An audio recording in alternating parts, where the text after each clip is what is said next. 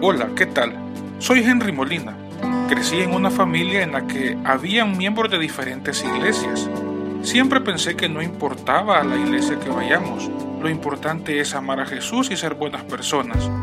Cuando crecí y movido por la duda ante los comentarios de mi papá, me interesé por conocer mi fe católica. Descubrí que esta forma de pensar no es correcta. Sé que como yo, hay muchos que piensan esto si estás dispuesto a formarte, quiero compartir contigo lo que descubrí. Hola, ¿qué tal? Deseo que la paz del Señor esté con cada uno de ustedes. Les saluda su hermano y amigo Henry William Molina Valiente. Quiero invitarlos a que nos pongamos en la presencia del Señor diciendo, en el nombre del Padre, del Hijo y del Espíritu Santo. Amén. Ven Espíritu Santo, llena los corazones de tus fieles, enciende en ellos el fuego de tu amor. Envía, Señor, tu Espíritu y nos darás una nueva vida, y renovarás la faz de la tierra. Oh Dios, que has iluminado los corazones de tus hijos con la luz del Espíritu Santo, haznos dóciles a tu Espíritu, para gustar siempre del bien y gozar de su divino consuelo. Por Jesucristo nuestro Señor. Amén. Madre María Inmaculada, San José mi Padre y Señor, Ángel de mi guarda, intercedan por mí. Amadísimos hermanos, sean bienvenidos a este episodio en el que seguiremos conociendo la fe de la Iglesia. Seguimos estudiando los atributos que Cristo quiso dejar a su Iglesia. En los episodios anteriores conocimos que la Iglesia es una, porque esa fue la voluntad de Jesús. Él dijo que todos fuéramos uno como Él y Dios, su Padre, son uno. Además, estudiamos, ¿verdad?, que la Iglesia es santa, principalmente porque su fundador Jesucristo es santo. Pero además conocimos que era santa porque es el cuerpo místico de Cristo, porque tiene como propósito santificar a sus miembros y porque nos ofrece los medios de salvación definidos por Jesús.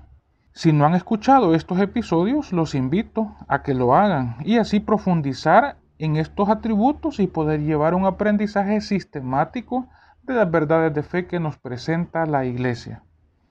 En el episodio de hoy veremos por qué la Iglesia es universal. La universalidad del pueblo de Dios fue prefigurado desde el principio de la historia de la creación. Desde el Génesis Dios promete a Abraham que en él serán benditas todas las naciones de la tierra, no solamente el pueblo de Israel que iba a surgir de él, digamos, sino que todas las naciones de la tierra. Y esta promesa prefigura lo que sucederá con la iglesia fundada por Jesús, que es el nuevo pueblo de Dios, cuando Él ordena a sus discípulos que trabajen para hacer que el mensaje del reino de Dios llegue a todas las naciones. Es en este momento, hermanos, cuando la iglesia empieza a tener una mirada universal. Y esto lo podemos encontrar en las Sagradas Escrituras en el Evangelio según San Mateo, capítulo 28, versículos del 18 al 20, donde dice la palabra de Dios. Jesús se acercó a ellos y les habló así. Me ha sido dado todo poder en el cielo y en la tierra.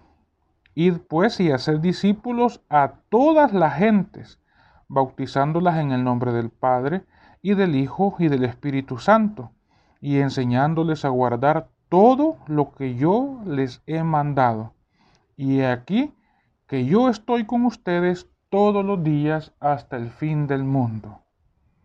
Jesús inicia en estos versículos aclarando que Él tiene todo el poder en el cielo y en la tierra. Él es claro, ¿verdad? Y con ese poder envía a sus discípulos. Ahora bien, ¿a dónde los envía? Si ustedes se fijan, por primera vez la visión de los judíos va a cambiar. Ustedes saben que los discípulos de Jesús eran judíos. Hasta ese momento era bien común entender que una religión estaba ligada a su país. Por ejemplo, los judíos tenían su propia religión. Eh, si nosotros nos vamos a ver otra cultura que está desde esos tiempos, los egipcios tenían su propia religión. Los persas tenían su propia religión. Entonces, eh, la religión estaba eh, ligada a la zona o al país en la cual se desarrollara. Pero en este momento Jesús está rompiendo este paradigma que estaba definido en esos tiempos. ¿Por qué? Porque Él le dice a sus discípulos, ir pues y hacer discípulos a todas las gentes, no solamente a los hebreos o a los judíos, ¿verdad? Sino a todas las gentes. Y les dice cómo se inicia el proceso del discipulado. Es bautizándolos en el nombre del Padre y del Hijo y del Espíritu Santo. Y enseñándoles, escuchen esto clave hermanos, enseñándoles a guardar todo lo que yo les he mandado. Todo lo que yo les he mandado significa todo lo que Él ha mandado no solamente aquellas cosas que a mí me convienen. Por eso es que la iglesia es universal también, no solamente en la parte geográfica, sino también universal en la parte de su mensaje, de su evangelio, porque tiene la obligación, por mandato de Jesús, de enseñar todo lo que Él ha enviado. Pero, ¿cómo Jesús va a garantizar de que esta iglesia, a pesar del tiempo, se mantenga fiel a ese mandato que Jesús le hizo? Bueno, pues la garantía que Jesús tiene es que Él está con su iglesia. Y dice, y he aquí que yo estoy con ustedes todos los días hasta el fin del mundo. Entonces, si ustedes se fijan, hermanos, en este versículo hemos visto cuatro veces el uso de la palabra todo. Y la palabra todo tiene referencia a esa universalidad de la iglesia. La iglesia es universal eh, en un primer lugar por su sentido geográfico, pero también en un segundo lugar en cuanto a su totalidad, en cuanto al alcance, porque ha sido enviada a todas las personas por Jesucristo. Y en un tercer lugar, en cuanto a los medios de salvación que ofrece, es decir, la plenitud y los medios de salvación ordinarios definidos por Jesús los encontramos en la iglesia universal. Esta visión de, de mantenernos fieles a todo lo que Jesús nos ha enseñado y mantenernos fieles a este pensamiento universal de Jesús, los cristianos lo siguieron manteniendo y lo siguen manteniendo hasta la fecha de hoy. Pero vamos a quedarnos en los primeros años, vamos a ir a, a una carta de las que escribió Pablo. Y esto es importante porque nos va a permitir que veamos en estas ideas la voluntad de Jesús y que por lo tanto debemos cumplirlas. Si no se hace así, se habrá creído en vano. Y esto lo podemos ver, hermanos, en Primera de Corintios 15, del 1 al 2, donde dice Pablo, les recuerdo, hermanos, el evangelio que les prediqué, que han recibido y en el cual permanecen firmes, por el cual también son salvos, si lo guardan tal como se los prediqué. Escuchen, si lo guardan tal como se los prediqué. Y vean lo que dice después, si no, habrán creído en vano.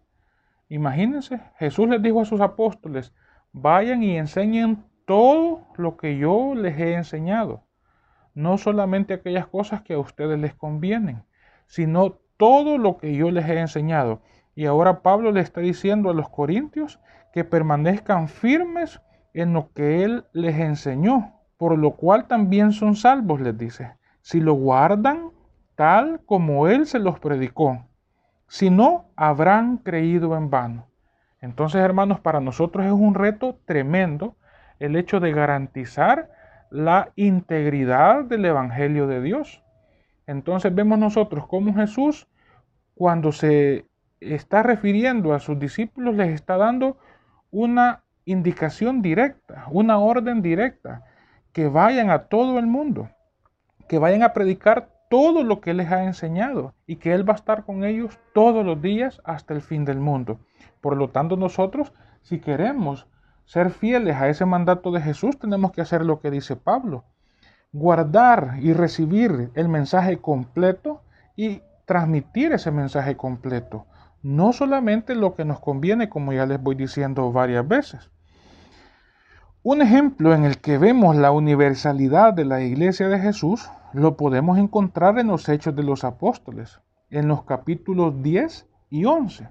Por cuestiones de tiempo leeré solamente el capítulo 11, que es donde queda más clara la idea que nos interesa en este momento. Ustedes pueden leer con más calma el capítulo 10.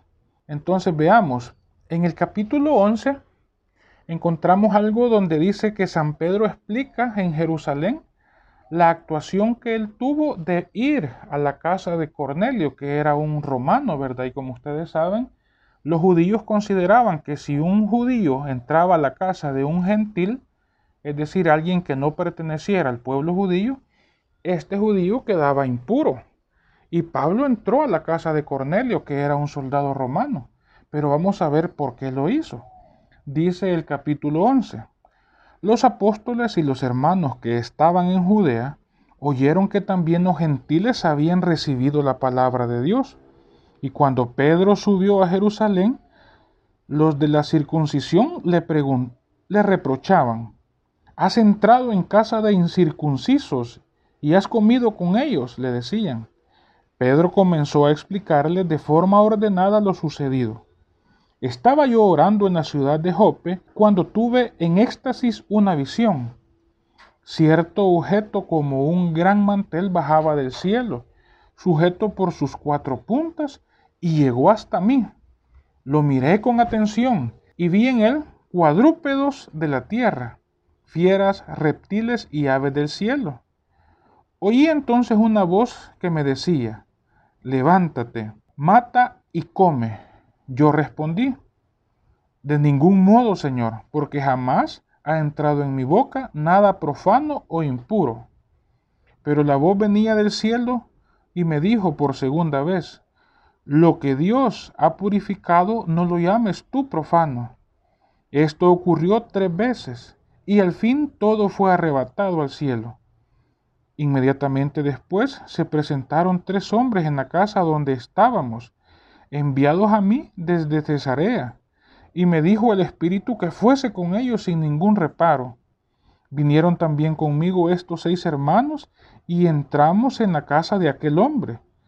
Él nos contó cómo había visto en su casa a un ángel que de pie le decía, Manda aviso a Jope y haz venir a Simón, llamado Pedro, quien te dirá palabras por las que serán salvos tú y toda tu casa. Y cuando comencé a hablar, descendió sobre ellos el Espíritu Santo, igual que al principio lo hizo sobre nosotros. Entonces recordé la palabra del Señor cuando decía, Juan bautizó en agua, pero ustedes serán bautizados en el Espíritu Santo. Si Dios les concedió el mismo don que a nosotros, que creímos en el Señor Jesucristo, ¿quién era yo para estorbar a Dios?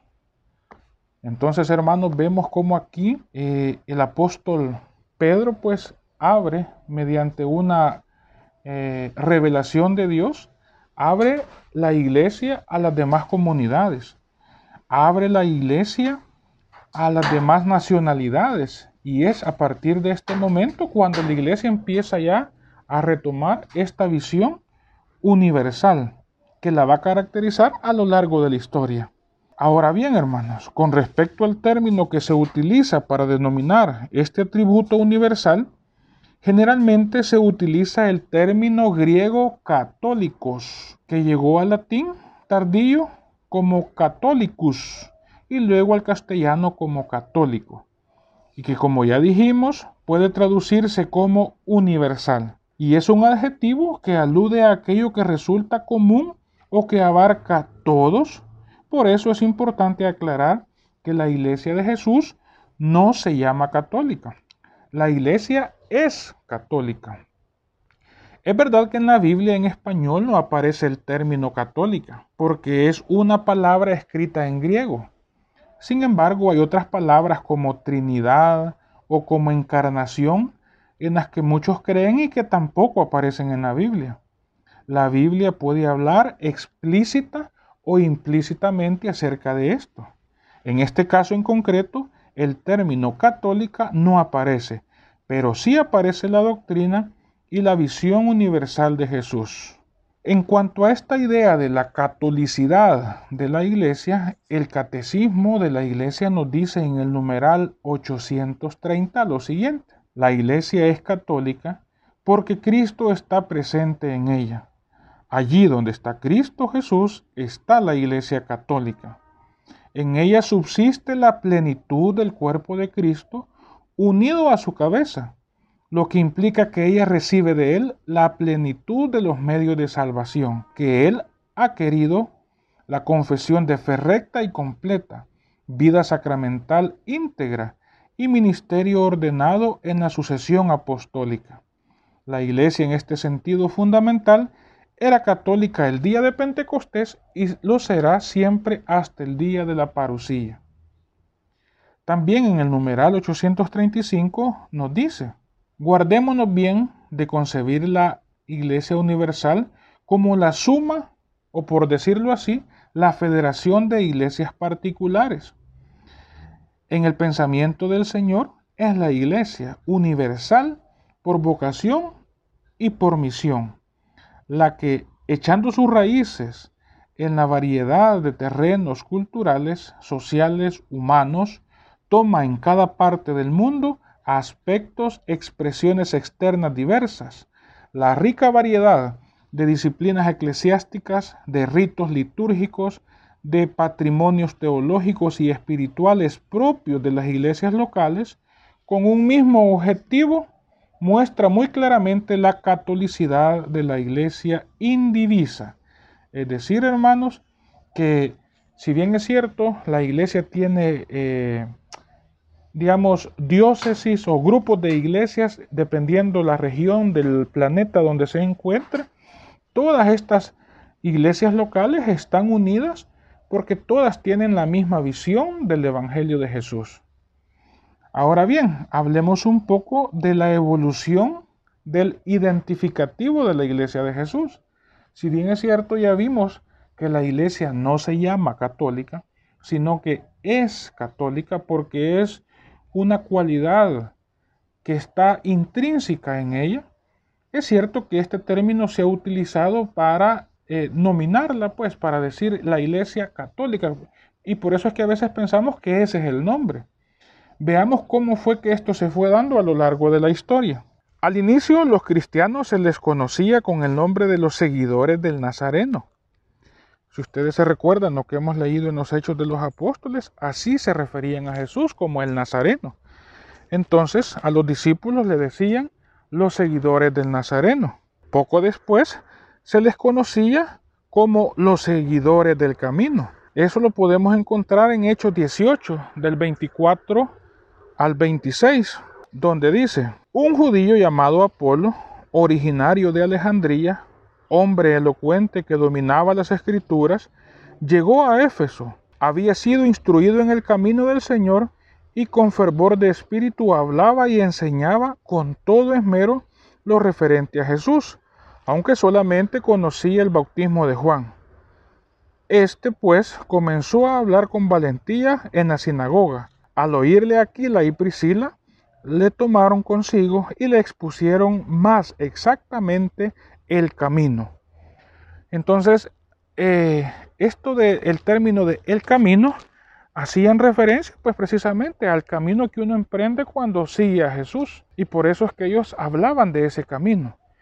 Existe un escrito que es apócrifo, ¿verdad? No está incluido en la Biblia, pero que si bien es cierto, no está en la Biblia, los primeros cristianos lo utilizaban como una referencia para el desarrollo de su fe. Y estoy hablando del documento que se llama la didaje o la didache. Hay personas que lo pronuncian de diferentes maneras. Entonces, en este documento se hace referencia a esto, donde desde el inicio el documento eh, expresa la idea de que existen dos caminos, el camino del bien que nos lleva a Dios y el camino del mal que nos lleva a la perdición. Entonces vemos con esta referencia de este documento externo de las Sagradas Escrituras que esta idea de nombrar a los seguidores de Jesús como los seguidores del camino era algo que estaba en ese tiempo de los primeros cristianos en el día a día, pues que formaba parte de la identificación que se les daba. Otro nombre con el que se conoció fue el de cristianos, que es el que se mantiene hasta ahora, ¿verdad? Esto ocurrió en la ciudad de Antioquía y lo podemos ver en Hechos 11:26, donde dice, en Antioquía fue donde por primera vez los discípulos recibieron el nombre de cristianos. Entonces vemos aquí, ¿verdad? Esto sí es algo que lo encontramos en la Biblia, que por primera vez se les empezó a llamar cristianos a los discípulos de Jesús en Antioquía. Y pocos años más tarde, en esa misma ciudad de Antioquía, al menos ese es el registro que, se tiene, ¿verdad? Le comenzaron a llamar Iglesia Universal. En ese tiempo, pues se hablaba griego, ya lo hemos dicho en, episodios anteriores, y por lo tanto el nombre que se le daba era Iglesia Católica. ¿verdad? En español, Iglesia Universal. El término católica tiene su registro histórico desde las cartas de San Ignacio de Antioquía, discípulo de San Pedro, a inicios del siglo II, en el año 100 al 110 de nuestra era. Esto lo podemos encontrar en su carta a los hermanos de Esmirna, que es lo que ahora conocemos como Turquía. Muy poco tiempo después de la muerte del último apóstol, la carta decía, entre otras cosas, Seguid todos al obispo, como Jesucristo al Padre, y al presbiterio como a los apóstoles. Respetad a los diáconos como a los mandamientos de Dios. Nada de lo que atañe a la iglesia lo haga sin el obispo. Solo ha de considerarse válida aquella Eucaristía que está presidida por el obispo o por aquel a quien él mismo delegue. Donde aparezca el obispo, esté ahí la comunidad, Así como donde está Jesucristo, ahí está la Iglesia Católica. No es lícito bautizar ni celebrar la Eucaristía sin el obispo. Vean entonces esta cita de la carta a Esmirna de San Ignacio de Antioquía. Esto, hermanos, fue escrito en el año 100. Y hay que tener claro algo. Cuando un término es utilizado de manera escrita, más que todo, así como aquí, que es una carta, uno tiene que garantizar que cuando va a escribir un mensaje, la persona que recibe ese mensaje sea capaz de entender lo que yo le estoy escribiendo. Quiere decir entonces que el término católica eh, aquí se está utilizando en una carta en el año 100, pero que muy probablemente era un término que ya estaba bien cimentado en la cultura de los primeros cristianos. ¿Ya? Porque como les digo, Existen muchas eh, evidencias como para poder entender de que si San Ignacio se animó a utilizar este término de manera escrita, era porque estaba seguro que los cristianos de la comunidad de Esmirna iban a entender a qué se refería él. Entonces vean, es un término que viene desde el año 100, al menos es lo que existe, eh, es la evidencia que tenemos, ¿verdad? Esta carta de San Ignacio de Antioquía a Esmirna ustedes la pueden encontrar en internet sin ningún problema. Otra evidencia que tenemos ya un poco más adelante en historia es de San Cipriano en el siglo III. San Cipriano escribe, Nadie puede tener a Dios por Padre si no tiene a la Iglesia Católica por Madre. Vean qué cita más importante la de San Cipriano. Estoy hablando ahorita del siglo III. Entonces, hermanos, para eh, ir como haciendo un breve resumen, yo quiero compartir con ustedes un punto muy importante de lo que sucedió cuando Jesús, justo antes de subir al cielo, eh, tuvo ese último encuentro con sus discípulos. Él hizo dos comentarios importantes y estos los podemos ver en los Hechos de los Apóstoles capítulo 1 versículo 8, donde dice, recibiréis la fuerza del Espíritu Santo que vendrá sobre vosotros, y seréis mis testigos en Jerusalén, en toda Judea y en Samaria y en todos los confines de la tierra. Escuchen hermanos, en todos los confines de la tierra. Entonces Jesús hasta su último día, antes de subir al cielo, mantuvo el ideal de que su iglesia estuviera en todos los confines de la tierra. Entonces, aquí no me pueden decir ustedes que la mentalidad de Jesús era católica. La mentalidad de Jesús era universal, ¿verdad? Entonces nosotros lo que tenemos que hacer es apegarnos a esta voluntad de Jesús y formar parte de esa iglesia universal que Él pidió a sus apóstoles que trabajaran por construir, por supuesto, en la que, como ya vimos en episodios anteriores, Él es quien edifica esa iglesia. quiero pues finalmente dar gracias por haber dedicado este tiempo para conocer los atributos, eh, particularmente el de la catolicidad de la iglesia. La próxima semana seguiremos estudiando los otros atributos. La iglesia, aparte de ser una, santa y católica, como ya lo vimos, es apostólica. Los invito a que se suscriban a este podcast y lo compartan. Sé que no se arrepentirán. Por el contrario, les garantizo que si hacen este estudio de corazón, su fe crecerá, su vida será transformada y se convertirán en nuevos viñadores para la abundante mies en la que hay que trabajar para engrandecer el reino de Dios. Me quiero despedir agradeciendo a Dios Omnipotente por todos los beneficios que nos ha dispensado. A Él que vive y reina por los siglos de los siglos. Amén.